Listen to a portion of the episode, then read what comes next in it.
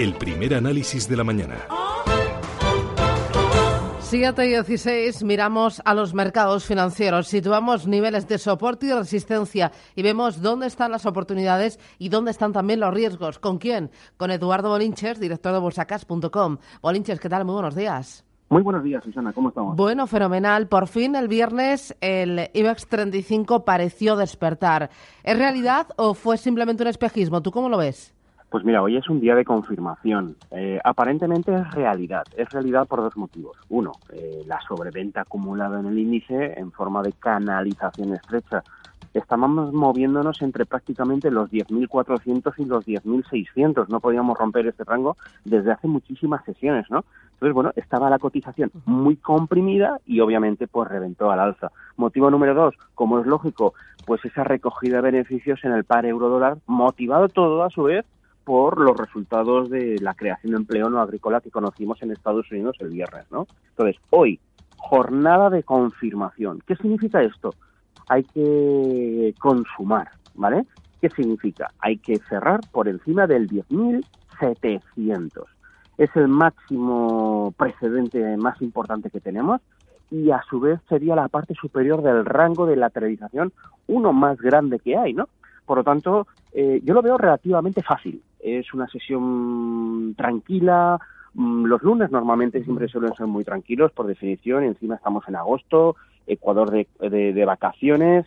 Eh, hay muy poco dato macro, o sea, va, a haber mucha, mucha, mucha tranquilidad y nos va a permitir, uno, romper el 10.700, yo lo doy por hecho, eh, y dos, acercarnos posiblemente a lo que será la, la, la donde nos vamos a jugar muchas cosas.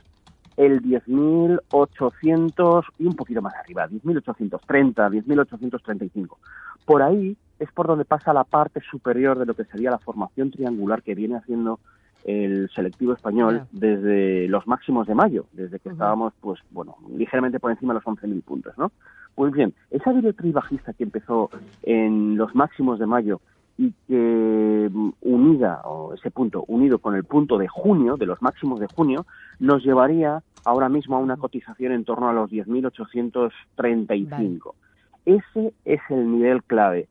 Si de verdad tiene que romper la formación triangular, lo tendrá que hacer a lo largo de esta semana, colocándose dos cierres consecutivos por encima del 10.830, y así como veo factible hoy cerrar por el 10.700, no veo factible que rompamos la formación triangular por la parte superior a lo largo de esta semana. Pero bueno, que no sea yo el que lo diga y lo condene, sino que sea el IBEX día a día, ¿no? Eh, ¿Por qué eh, creo que no va a ocurrir? Eso, pues porque creo que la debilidad del euro es, es momentánea, es muy momentánea y por lo tanto volverá otra vez a entrar fuerza y nos echará de nuevo el índice abajo con la previsión de irnos de nuevo al punto de origen, 10.400 barra 10.350 para seguir con ese triángulo que todavía creo que tendrá que venir el mes de septiembre para poder hablar de que se rompe el triángulo por fin.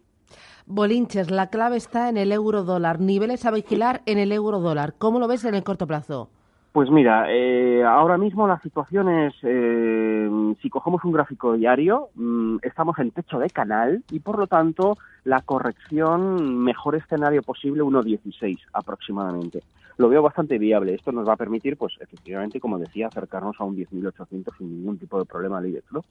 Pero la tendencia es alcista, en 1.16 volverá a entrar fuerza y volveremos a girarnos para marcar un nuevo máximo.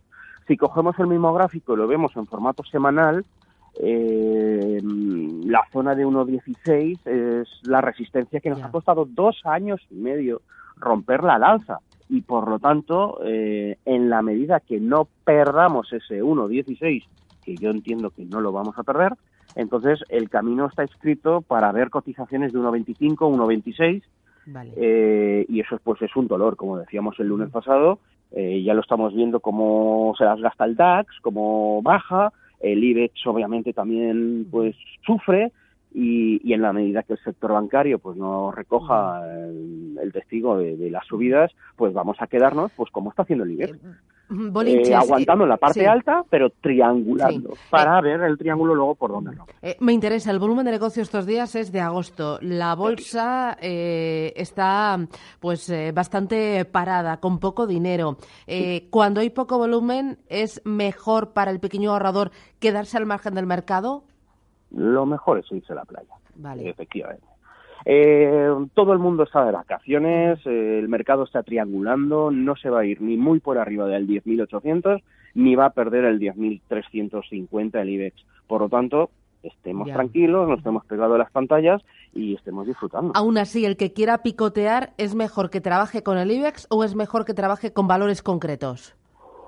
Buena pregunta. Yo diría mejor trabajar con el futuro del Eurostox porque multiplica por 10 euros el punto en lugar de hacerlo con el futuro del DAX que lo hace a 25 euros el punto y olvidarnos un poquito del IBEX y de los valores. No obstante, todo va acorde a la formación. Eso es muy importante.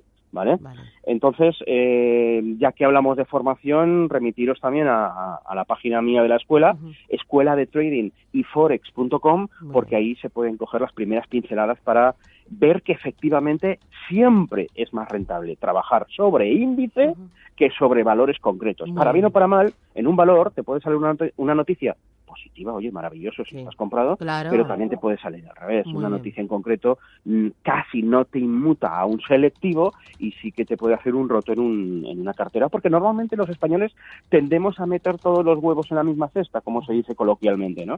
Entonces, bueno, concentramos mucho el riesgo, cosa que no ocurre cuando estás comprando un índice o vendiendo, lo que es otra de las grandes ventajas que te permite también, si efectivamente yo estoy en lo cierto y no rompemos la triangulación por la parte superior, pues no toca más que volver a hacer un viaje de regreso del 10.800 algo al 10.350 barra 10.400. ¿Por qué tienes que estar esperando y mirando cómo cae? Puedes invertir en posición corta y sacar beneficio de ello si efectivamente baja. Pues ahí lo tenemos. Eduardo Bolinches, bolsacas.com. Gracias, que tengas un feliz día y que disfrutes de las vacaciones y de la playa. Gracias, un abrazo. Adiós. hasta luego.